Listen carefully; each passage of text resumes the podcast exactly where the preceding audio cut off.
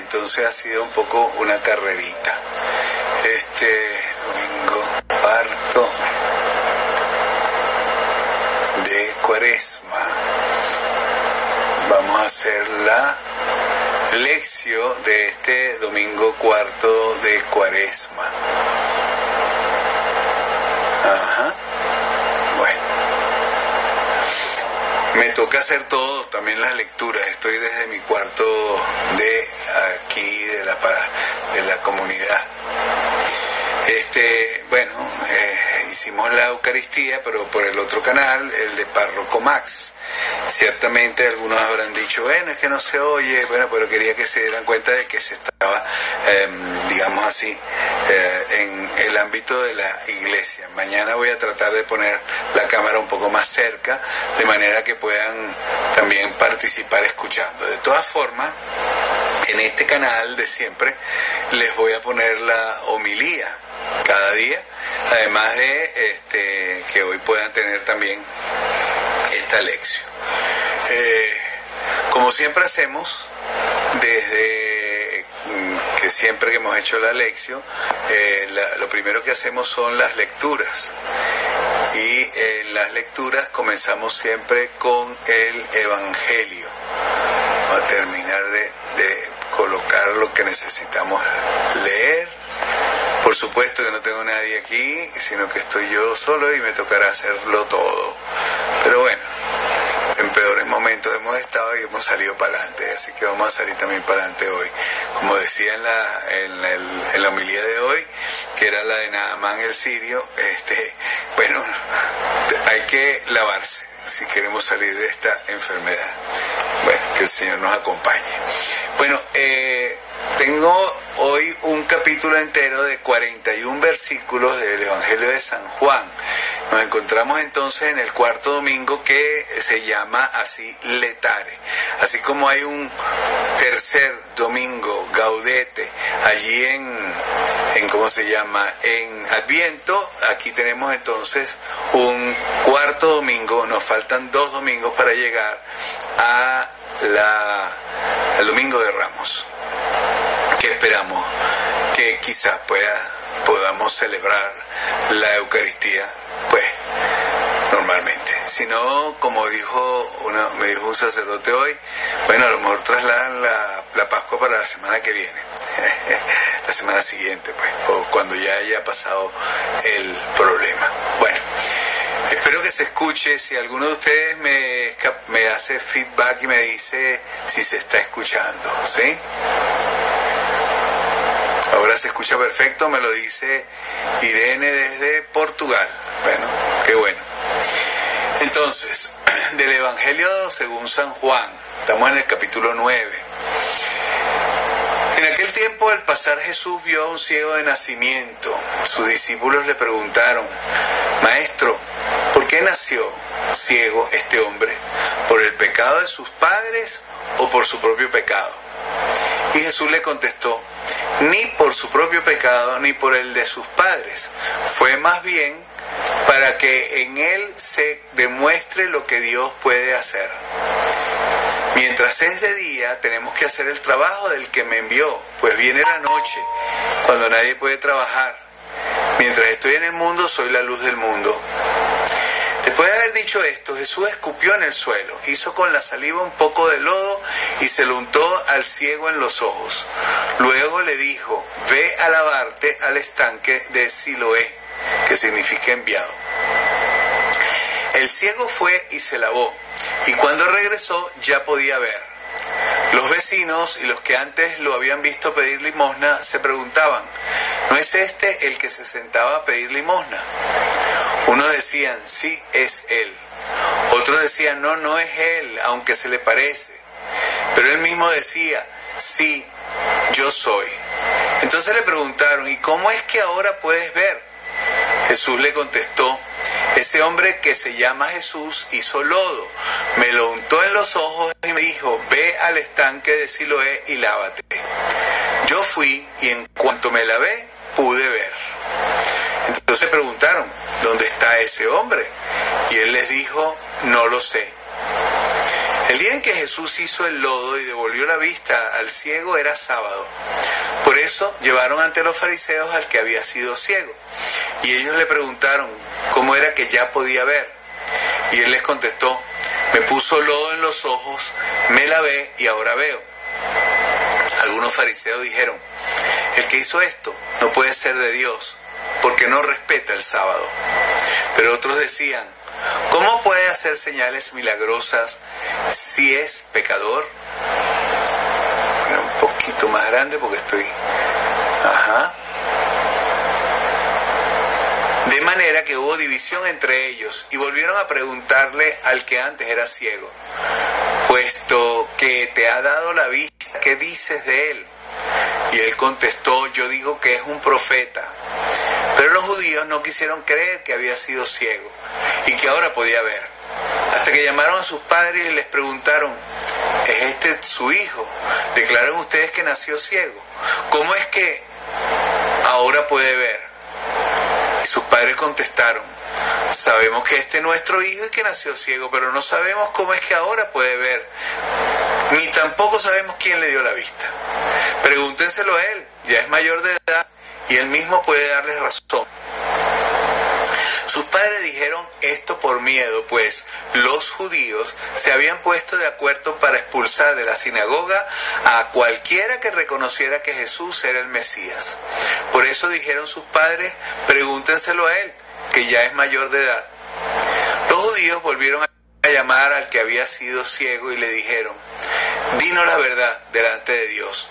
Nosotros sabemos que ese hombre es pecador. Él les contestó, si es pecador, no lo sé. Lo que sí sé es que yo era ciego y ahora veo. Y volvieron a preguntarle, ¿qué te hizo? ¿Qué hizo para darte la vista?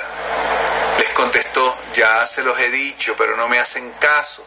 ¿Por qué quieren que se los repita? Es que también ustedes quieren seguirlo. Entonces lo insultaron y le dijeron, tú serás discípulo de ese hombre, nosotros somos discípulos de Moisés. Y sabemos que Dios le habló a Moisés, pero de ese no sabemos ni siquiera de dónde ha salido. El hombre les contestó, qué cosa tan rara. Ustedes no saben de dónde ha salido y en cambio a mí me ha dado la vista. Bien sabemos que Dios no escucha a los pecadores, solamente escucha a los que lo adoran y hacen su voluntad. Nunca se ha oído decir de nadie que diera la vista a una persona que nació ciega. Si este hombre no viniera de Dios, no podría hacer nada. Le dijeron entonces, tú que naciste lleno de pecado quieres darnos lecciones a nosotros. Y lo expulsaron de la sinagoga. Jesús oyó decir que lo habían expulsado al ciego y cuando que habían expulsado al ciego y cuando se encontró con él le preguntó, ¿crees tú en el Hijo del Hombre? Él le dijo, Señor, dime quién eres para que yo crea en él. Jesús le contestó, ya lo has visto, soy yo con quien estás hablando. Entonces el hombre se puso de rodillas delante de Jesús y le dijo, creo, Señor. Luego dijo Jesús, yo he venido a este mundo para hacer juicio, para que los ciegos vean y para que los que ven se vuelvan ciegos. Algunos fariseos que estaban con él al oír esto le preguntaron, ¿acaso nosotros también somos ciegos? Jesús les contestó, si ustedes fueran ciegos no tendrían culpa de sus pecados, pero como dicen que ven, son culpables. Palabra del Señor. Gloria a ti, Señor Jesús. Bien, eh, creo que hemos escuchado un evangelio que eh, ya se encuentra así como en la memoria colectiva de cada uno de nosotros. Y es interesante, ¿no? Eh, que nosotros percibamos que definitivamente eh, la cuaresma pues nos está acompañando con textos bien pesados. No pesados porque sean largos, sino pesados porque tienen contenidos muy grandes. Entre otras cosas, esta es la cuaresma de los que se preparan para el bautismo. Y por lo tanto encontramos unos evangelios que nos van hablando poco a poco de todo lo que es la experiencia de el que se está preparando para ser bautizado el día de Pascua.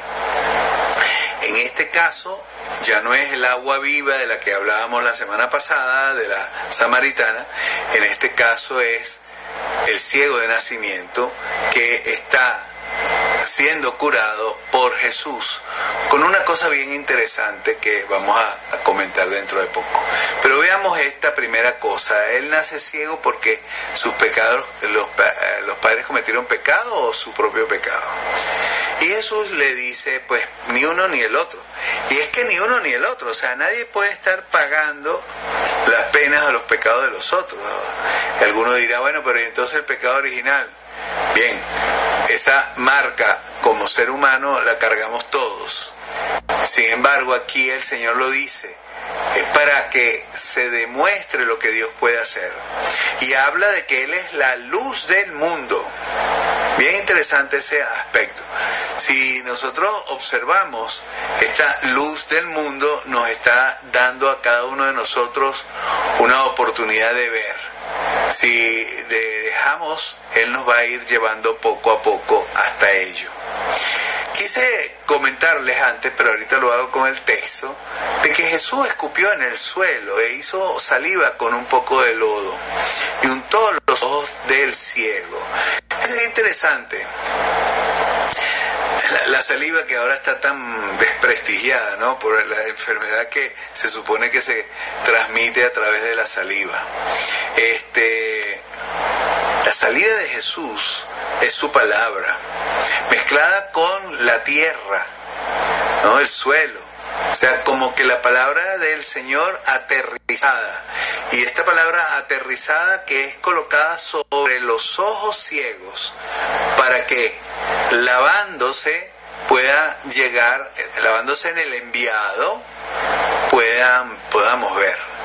Y nosotros fuimos lavados en el enviado. Ese es, nosotros fuimos insertados en la muerte y la resurrección de Jesucristo cuando nos bautizaron.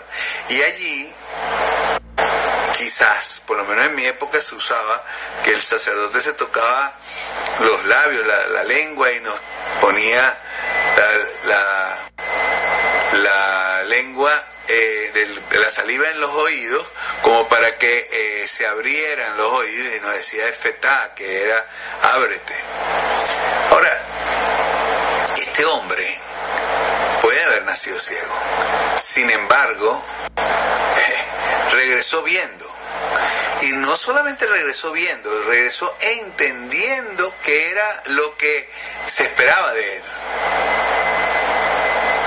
Ahí un montón de gente empieza en un diálogo que pudiese ser casi representado por lo fuerte y hermoso.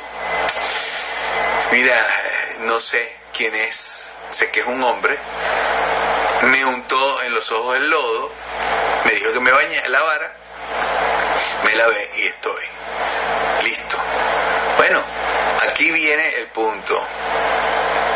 Todos los que se acercan a Él, padres, los papás incluidos, también este, tienen, permítanme quitarle sonidos a estos teléfonos, si no vamos a escucharlo dentro de poco. Este, a ver, permítame un minuto. ya estamos con ustedes de nuevo.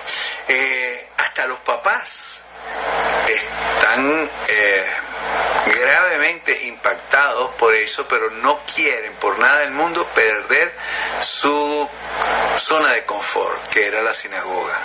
Y son capaces hasta de rechazar al hijo que ha entendido de que este es un profeta. Pregúntenselo a él, ya es mayor de edad y él mismo puede darles razón. Eso es escurrirse el bulto. Y es que dinos la verdad delante de Dios, pero si ya se los había dicho. Dice, si es pecador, yo no lo sé. Ustedes puede ser que crean que es un pecador. Me va a permitir hacer un comentario que fue muy interesante que leí yo en estos días, que me hizo gracia porque de verdad colocándome dentro me sentí impactado. a todos nosotros nos suena rarísimo y nos suena hasta feo, ¿no? Este, que digan, por ejemplo, eh, él hizo el lodo en el sábado y por lo tanto no respeta el sábado y por lo tanto es pecador.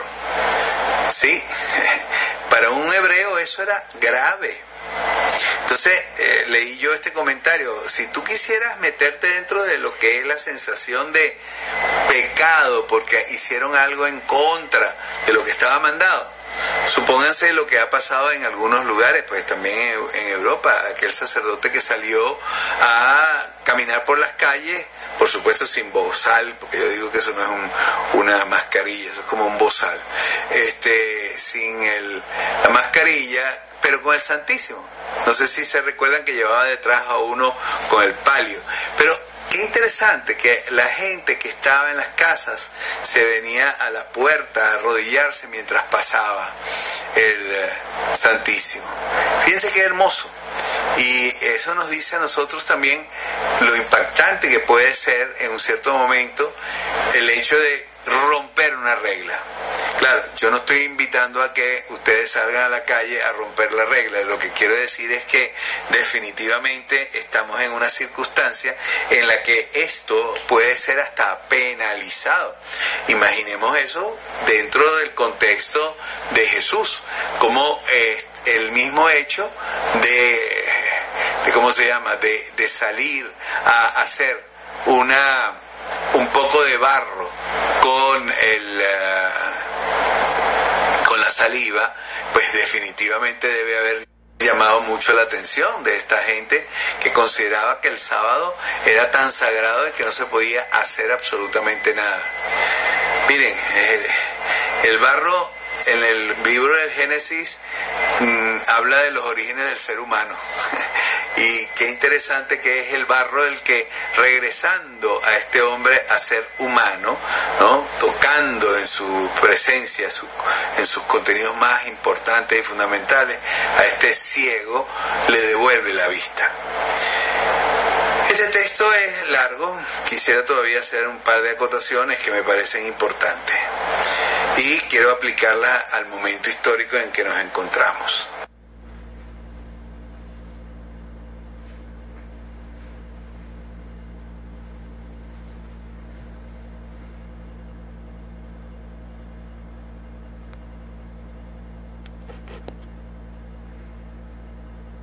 super desarrollados estaban de rodillas delante de un virus.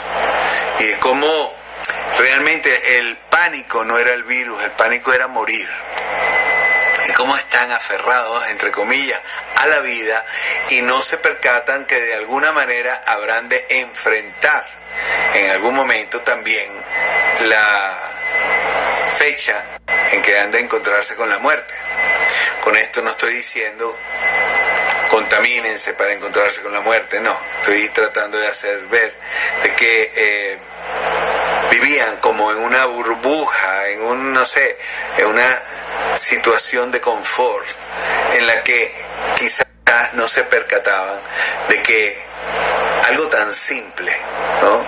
Como una nueva forma de virus, todos los años hay uno nuevo y es por eso que nunca logramos conseguir una vacuna para todos los virus de esta gripe o de esta influenza o pues todo lo que esto sea.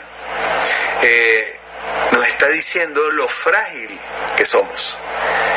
Este hombre había nacido con la fragilidad clavada en su propia vida. Eh, él era un ciego de nacimiento, o sea, no podía absolutamente ni siquiera soñar cómo era su realidad.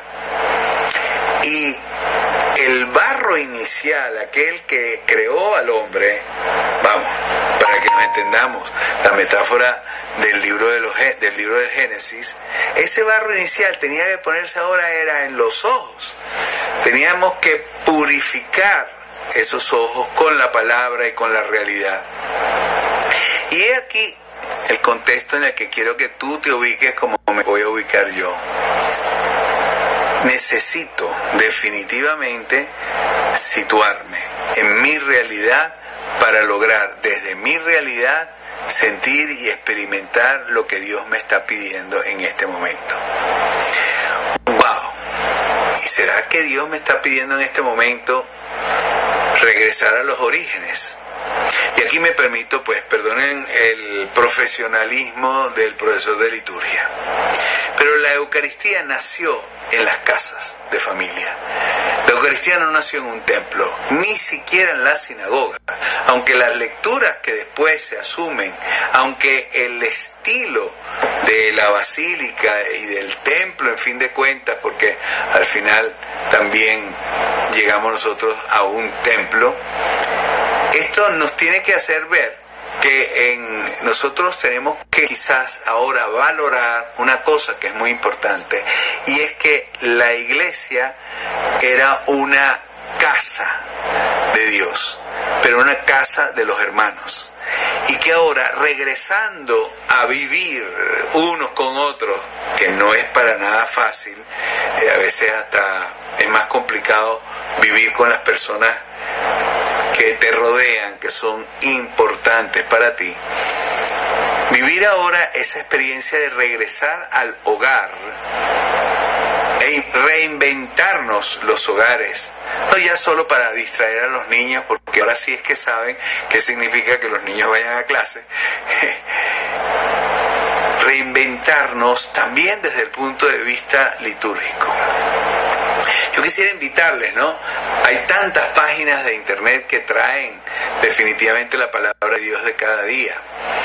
Qué interesante si pudiéramos nosotros, antes de comer, ¿no? leer aunque sea el Evangelio del día, tomar una frase del Evangelio, quizás ponernos en alguna de estas páginas que traen tantos comentarios interesantes, quizás buscar, así como queremos preparar un buen plato, no sé, de pabellón para nuestra gente, en, nuestro, en nuestra casa, si es que eso es factible. Bueno, ¿por qué no antes de, de comenzar a comer, cada uno de nosotros se, se ubica dentro de la oración? Miren, eh, es bien complicado ser cristiano hoy sin tener tiempos de meditación, porque vivimos tan metidos dentro de lo que está sucediendo que al final verdaderamente no vivimos, nos vive la realidad. Y creo que eso es lo grave dentro de lo que estamos nosotros eh, sintiendo. Yo quisiera invitarlos a que eh, pensáramos un poco en cómo también reestructurar nuestra liturgia familiar. Imagínense, en la primitiva comunidad cristiana se reunían, sí, domingo para la celebración eucarística, quizás hasta en las catacumbas, pero después cada quien se llevaba a casa lo que llamaríamos ahora la comunión, el pan consagrado. En casa se tenía un sitio especial para guardarlo. Antes de consumir la cena, que era la comida principal del día, se consumía el cuerpo de Cristo. Ese cuerpo y sangre de Cristo había salido de, eh, de, la iglesia y se había ido a insertar en el lugar donde nacieron las Eucaristías, que fue en la casa de familia. Quiero invitarles a reinventarnos porque eh, en estos días tuve dos días de retiro con los que van a ser ministros de la Eucaristía y eh, me percaté de que eh, eran, en ese momento eran 33 y faltaban como unos 8 o 10. Este, y bueno, este, creo que éramos como somos como unos 40, 45 personas. Y yo decía, eh, ¿no será que vamos a tener que también nosotros salir a llevar la Eucaristía, así como la llevaba Tarcisio, a los ah, eh, cristianos que estaban en la cárcel? Recordemos esa historia de ese niño que eh, fue enviado por el Papa a llevar la Eucaristía a los que estaban en la cárcel que iban a morir martirizados. y lo, mandó con un niño porque nadie hubiera imaginado que ese niño estaba transportando a Jesús. Eh, bueno, también la historia dice que los compañeritos lo llamaron a jugar y él iba con sus manos juntas y entonces empezaron a, pues, a golpearlo para ver qué es lo que tenía y lo mataron, pero él nunca soltó el Santísimo. Bueno, esa es la tradición de esta, de esta experiencia. Pero fíjense, eh, los ministros de la Eucaristía se llaman también ministros de la Eucaristía y de los enfermos. Y entonces, bueno, esos ministros de la Eucaristía de los enfermos, ¿no será que tendremos que enviar la comunión o llevar la comunión a nuestros lugares donde estamos viviendo y que nos podamos reunir en pequeños grupos? No lo sé.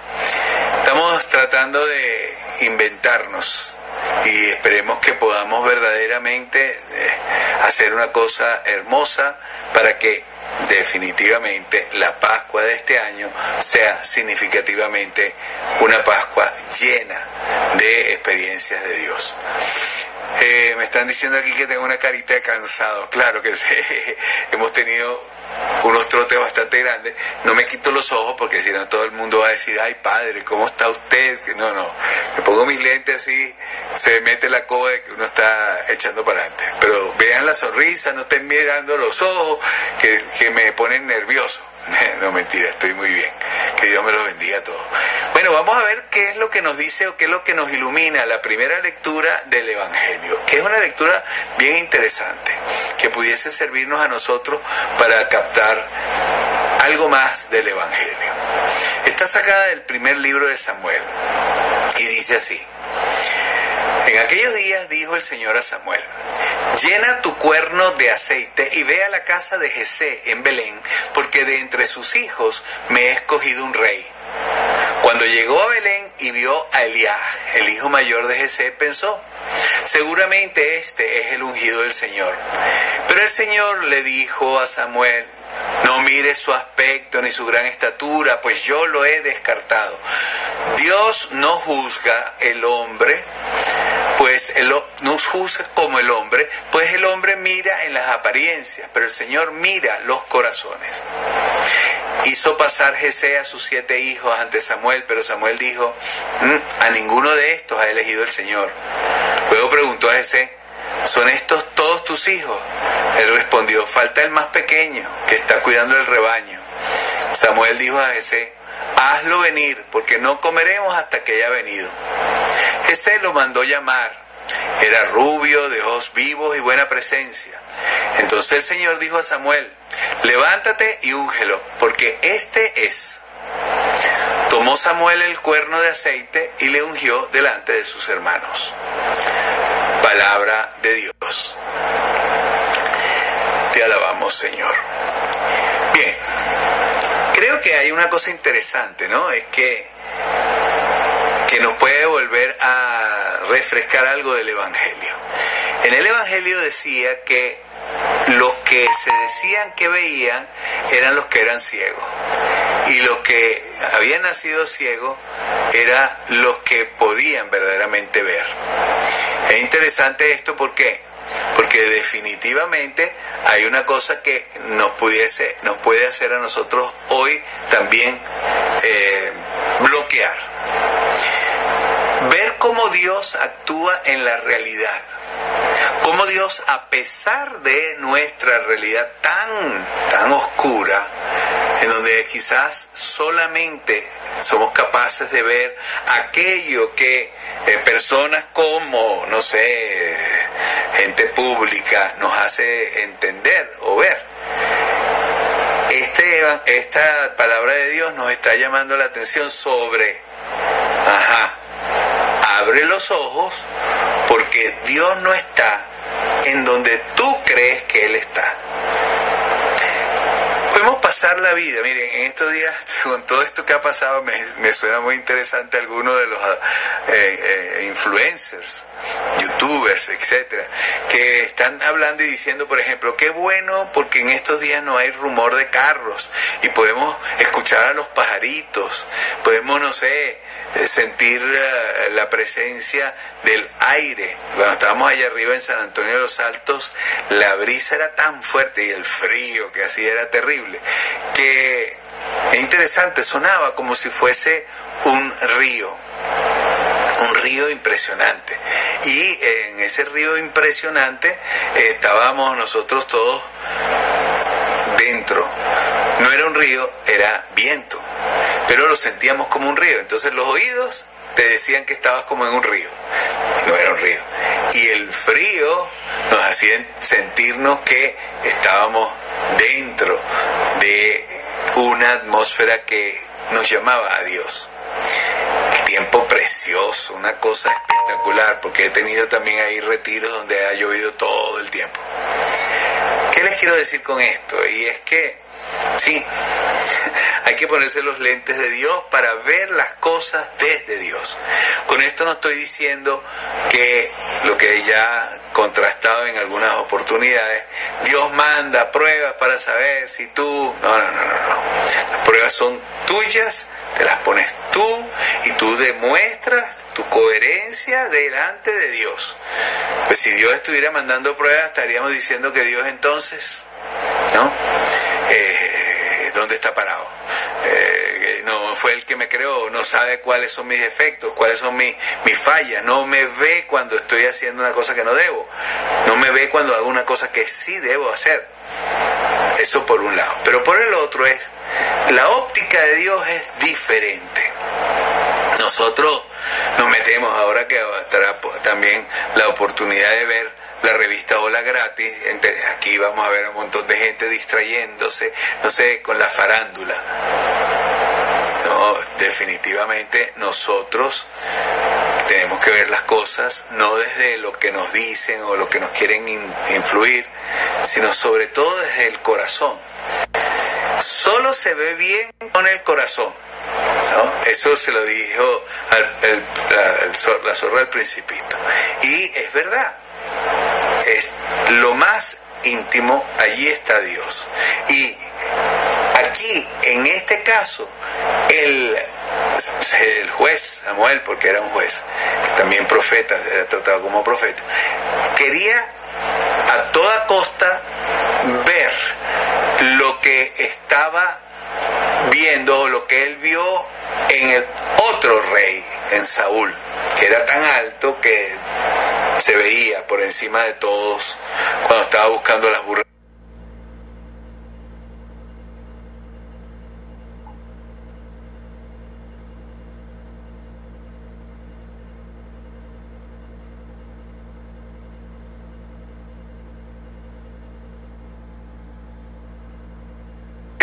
Perdido a su papá. Y ahí entendió que ese era el, el líder, pero que va, no se comportó a la altura, con lo que no quiero decir que él escoge a David y David es un santo, todo lo contrario, las historias de David son heavy, son como para verdaderamente mm, decir, bueno, si ese es el santo profeta rey David, bueno, pues yo todavía no he cometido la mitad de sus pecados, pero bueno, lo que quiero hacerles notar es que la óptica de Dios es una óptica muy diferente. Y si tú no te incluyes dentro de la óptica de Dios, no vas a ver ninguna de las razones. En estos días fue grave, ¿no? Porque casi que la gente eh, dijo, bueno, ¿y, ¿y por qué la iglesia se cierra?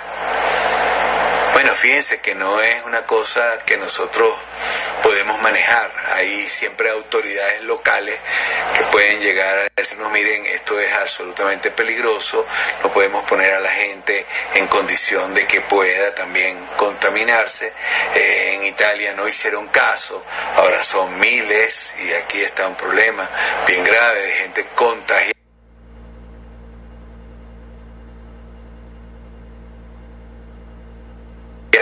cuidado mejor todo aquello de mm, no salir, a lo mejor tuviéramos menos. Bueno, lo que sí quisiera hacerles entender es que cuando algo acontece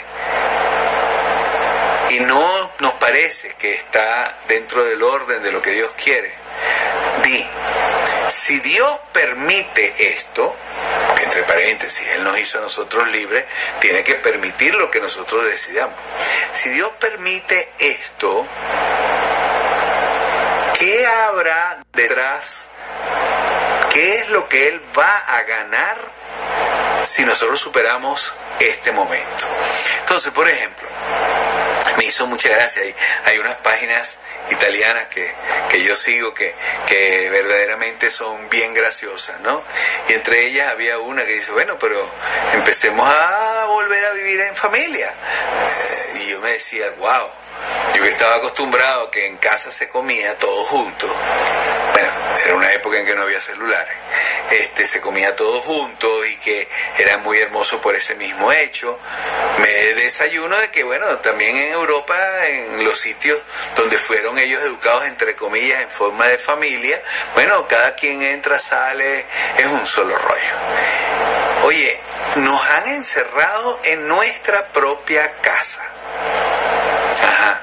Vamos a ponernos los lentes de una realidad que no nos gusta a ninguno.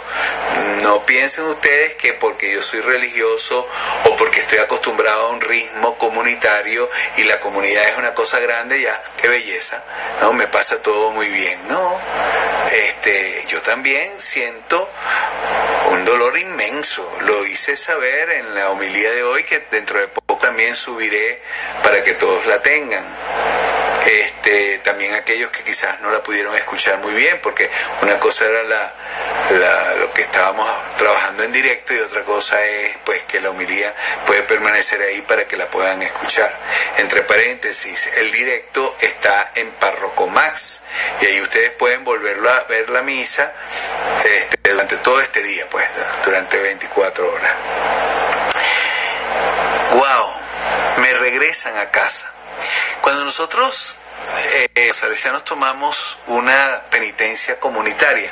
Yo recuerdo que la, la, la, penitencia que pagaba siempre era que quitaban la merienda o quitaban el postre. Y yo digo, bueno, ahorita porque estoy haciendo el ayuno intermitente, no me da nada el postre, no me siento, uh, que necesito comerme algo a las 4 de la tarde, no. Pero entonces era como una especie de casi castigo. Pues yo propuse en la comunidad y lo aceptaron, que seamos fieles a los horarios comunitarios, al menos al horario de la comida y el de la meditación. El horario del almuerzo y el horario de la meditación. ¿Por qué? Porque, bueno, la meditación es tempranísimo. Hubo un momento en que era las cinco y media. El horario de la comida era las doce y media. Y yo estoy en la parroquia y entonces el otro corre para acá, corre para allá. Todos tratamos de estar allí. Ahora bien, fíjate, yo no había pensado que nos iban a encerrar. Pero fíjate, mi penitencia comunitaria fue estar ahí en el almuerzo estar ahí en la meditación. Ahora, tu penitencia comunitaria es estar en casa y disfrutar de ese estar en casa. ¿Cómo me encantaría poder también estar con, entre comillas, mi familia de sangre? Que por cierto ahí están, que si se puede conectar, que si no se puede conectar, no importa. Este, ¿Cómo me encantaría poder estar rodeado de mis muchachos?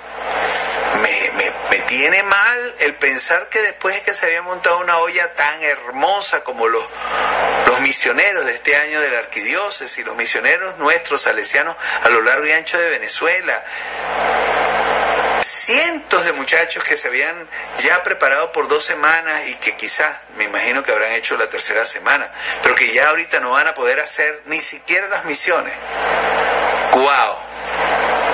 Me duele, me duele. Y uno dice, pero ¿y por qué el Señor permite esto? No era un bien, no iban a salir a llevar la palabra de Dios. Bueno, mi hijo, esa es la realidad. Se cerraron las puertas, nos encerraron en casa. Ahora, tienes que ser misionero en tu casa. Y lo que has aprendido y lo que vas a seguir, porque nosotros seguiremos metiéndonos por las redes en las casas de ustedes, porque creo que esto lo estoy haciendo desde antes de que hubiese coronavirus. Me estoy convirtiendo en un virus para ustedes, metiéndome en sus casas. Este, quisiera yo que nosotros le diéramos la vuelta, que seamos capaz, capaces de, de disfrutar la presencia de Dios en nuestras casas. Una época yo tenía mi mamá viva y este, ella añoraba la oportunidad de comulgar y le pedí al, que, Dios, Dios tenga en gloria el cardenal Velasco, le pedí permiso para poner un sagrario en casa de mi mamá. Y ella comulgaba todos los días. Ustedes imagínense lo que eso significó para ella, era la compañía que yo no le podía dar. Y de hecho, una compañía que la llevó hasta el día de su muerte, porque la madrugada del día de su muerte mi hermana que la monitoreaba se dio cuenta que se levantó, comulgó, hizo todas sus oraciones. Y ese 20 de marzo que hoy que se van a cumplir 10 años este año que voy a tener que hacer la misa así, como la hice antes, solito, bueno, ese 20 de marzo mamá salió con el viático, como se dice, en el corazón. Bueno, algunos pueden, otros no, este, no pueden tener quizás la oportunidad de tener el Santísimo en casa. Pero hay páginas que tienen hasta la adoración en vivo. O sea, hay ahorita todos los sacerdotes que les entró el virus de que tenemos que utilizar los medios, que no nos podemos quedar tranquilitos. Bueno, está bien, este es mi cuarto, chévere, bien presentado para que lo vean todos. Que queremos, que queremos también tener un tiempo con ustedes de intimidad. Bueno, regresen la liturgia a sus casas. Lean un trozo de la palabra de Dios. Tomen una palabra, una frase, no sé, háganlo en el desayuno, háganlo en la cena, donde ustedes sientan que es más motivador. Busquen, mamá, papá, hijo, por, por tu turno. Dígase, bueno, mañana te toca leer la palabra y comentar una frase. Y si no sabes, pues manda preguntas. Tratemos de mantenernos unos con otros como conectados. Bueno, sigo porque nada menos y nada más este domingo el salmo es ta ta ta ta el Señor es mi pastor. Más hermoso y se muere uno. El Señor es mi pastor, nada me falta. En verdes praderas me hace reposar y hacia fuentes tranquilas me conduce para reparar mis fuerzas. Por ser un Dios fiel a sus promesas, me guía por el sendero recto y así aunque camine por cañadas oscuras, nada temo, porque tú estás conmigo. Tu vara y tu callado me dan seguridad. Tú mismo me preparas la mesa a despecho de mis adversarios.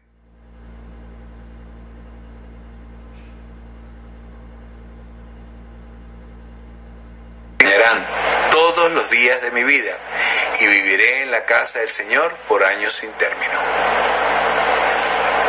Después de este chocolate, cállate porque esto es mucho con demasiado.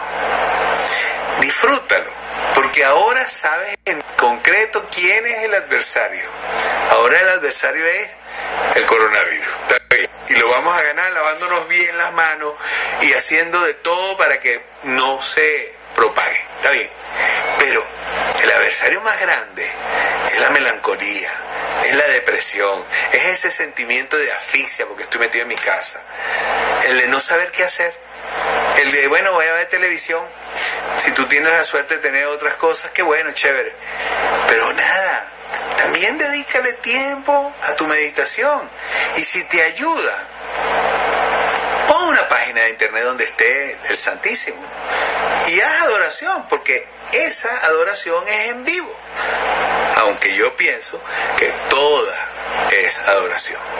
Lo importante es que verdaderamente en tu corazón tú quieras concentrarte y pedirle al Señor que te acompañe y que te lleve poco a poco de la mano para comprender todo esto. Bueno, quiero terminar con eh, la carta del apóstol San Pablo a los Efesios porque también es verdaderamente espectacular y es la que nos hace entender lo que decía al inicio. Estos textos están puestos ahí para las personas que van a ser bautizadas, pero también para nosotros, para renovar nuestro propio bautismo. Y dice Pablo en esa carta, en otro tiempo ustedes eran tinieblas y ahora son luz en el Señor. Caminen como hijos de la luz. Toda bondad y justicia y verdad son frutos de la luz. Busquen lo que agrada al Señor sin tomar parte en las obras estériles de las tinieblas, sino más bien repruébenlas abiertamente, pues lo que ellos hacen en secreto, hasta decirlo, da vergüenza. Pero la luz, denunciándolas, las pone al descubierto, y todo lo descubierto es luz. Por eso dice, despierta, tú que duermes, levántate de entre los muertos, y Cristo será tu luz. Palabra de Dios. Te alabamos, Señor. Bien, yo pondré después la hojita dominical, trataré de ponerla también en, la, en las redes con el mensaje que normalmente escribo. Pero es aquí donde voy a tomar la frase. Dice, despierta tú que duermes. ¿Por qué despierta tú que duermes? Porque la realidad ha terminado por adormecernos. Estamos mal.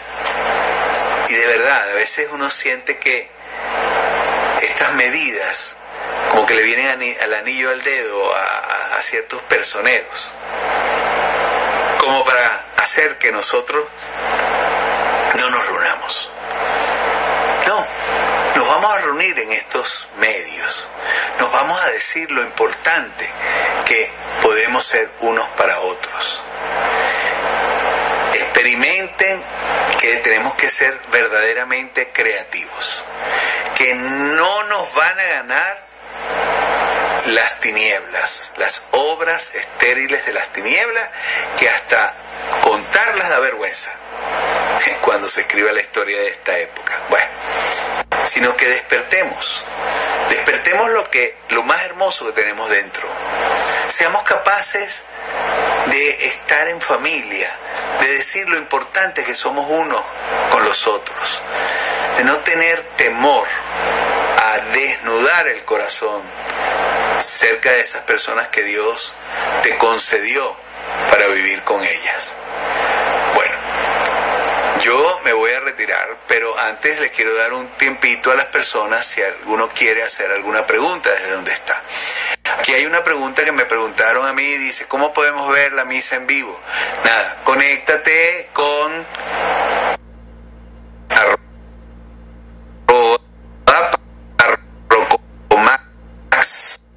también en Instagram. Y es que voy a poner la misa en vivo porque el Instagram, por así decirlo, de la parroquia, no del párroco máximo, porque no soy ningún párroco máximo, sino el párroco de María Auxiliadora, y es la parroquia María Auxiliadora que tiene ese Instagram. Ya la de hoy está allí. Este, si alguno eh, le está completamente fuera, que no, no está en ninguno de los grupos, etcétera, y me quiere mandar un mensajito, puede escribir al, por supuesto, 0414 333 7361 o también al 0412 igual 333 7361. En esos dos tengo eh, WhatsApp por si acaso hay alguno que quisiera, no sé, hacer alguna pregunta o de repente pudiéramos, no sé, eh, acompañarnos también desde, ese, desde esa óptica. Eh, bueno, es explicar eso de que el Salmo 22 o el Salmo 23 está como complicado para hacerlo en este momento. Sin embargo, eh, ahí en todas las Biblias católicas te eh, pone la razón por la que hay una, em, una forma de numerarlos, que es la forma latina, y hay una forma de numerarlos que es la forma hebrea. Hay momentos en que los salmos son muy largos y en la Biblia latina de la Vulgata fueron divididos. Hay otros salmos que eh, tienen otra numeración precisamente. Pero no importa, Salmo 22 o Salmo 23, para cada uno de nosotros es el Salmo del Señor es mi pastor. Bueno, mira, eh, gracias Naila por lo, por lo de párroco máximo. Este, espero poderte mandar pronto la hojita dominical, aunque no puedas ir a, sacarla en, la, en tu oficina, no sé si puedes ir. Ajá. Y mi familia en los teques, wow. no nos podemos reunir lo mismo. Lida, este, en, WhatsApp se pueden reunir. Mire, este, en WhatsApp se pueden reunir hasta cuatro personas de la familia y hablar y contarse las cosas. Este, yo tengo mi hermana en Italia que es muy cómica porque antes de que apareciera esto del coronavirus tenía eh, un celular y la, el iPad. Entonces, una de las hijas estaba en el iPad y la otra estaba en el, en el celular y las tres cocinaban juntas, ¿no? Y se echaban los cuentos y todo lo demás. Bueno, mire, aquí hay miles de cosas. Mi sobrina, la esposa de mi sobrino allá en Italia, cumplió años ayer.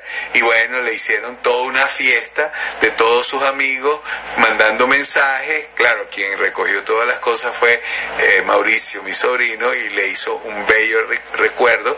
Eh, con la bebita que no tiene ni siquiera cuatro meses y que bueno, eh, perdón, no cuatro meses, tiene algunos meses y que este, deseaban feliz cumpleaños a su esposa y a su mamá.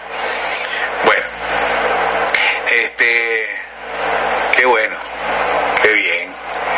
No sé eh, si hay alguna otra cosa que quieren preguntar este, eh, háganlo ahora porque si no vamos a tener que después recortar aquí. Dice, TV Familia tiene programación variada durante el día.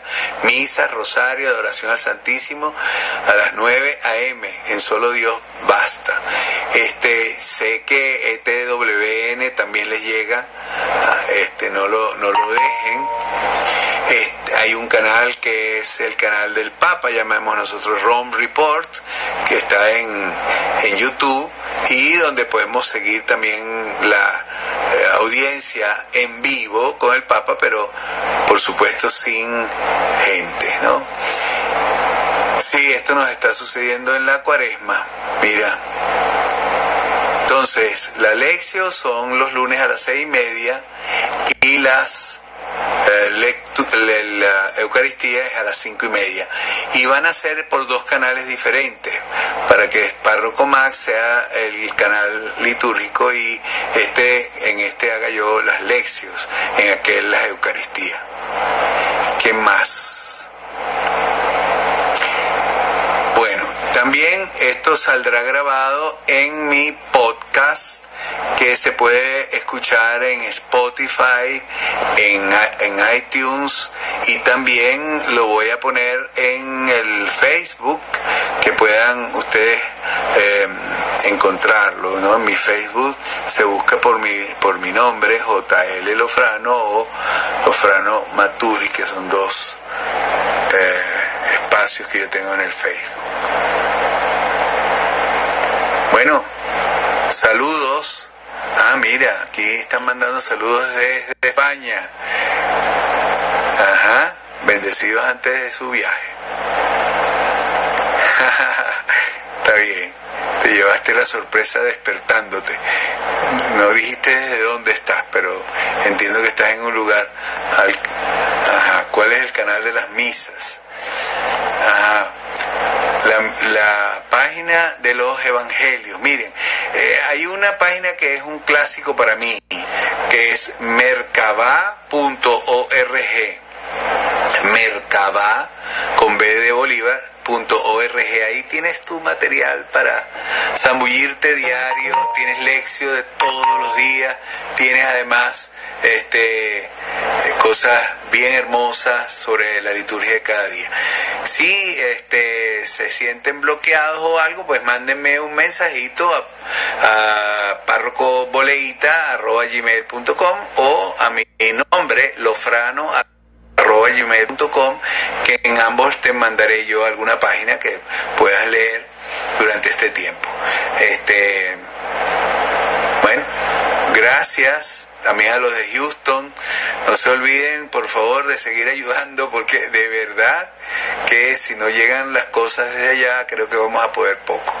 Y recen porque tenemos que ver cómo vamos a manejar lo de la olla y para no dar en el ojo, porque si tenemos ese problema de que, bueno, es como una especie de, de atención, de llamada de atención a mucha gente que nos va a ver dando comida, pero bueno, Dios nos podrá ayudar. De niña, calle. Bueno, que Dios me los bendiga. Estamos en contacto. No se olviden y nos vamos a a dar el gustazo, como dijo Isabelita Herrera. Hoy ha sido una tarde de lujo.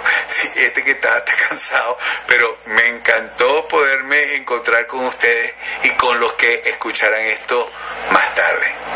Que Dios me los bendiga. Chao.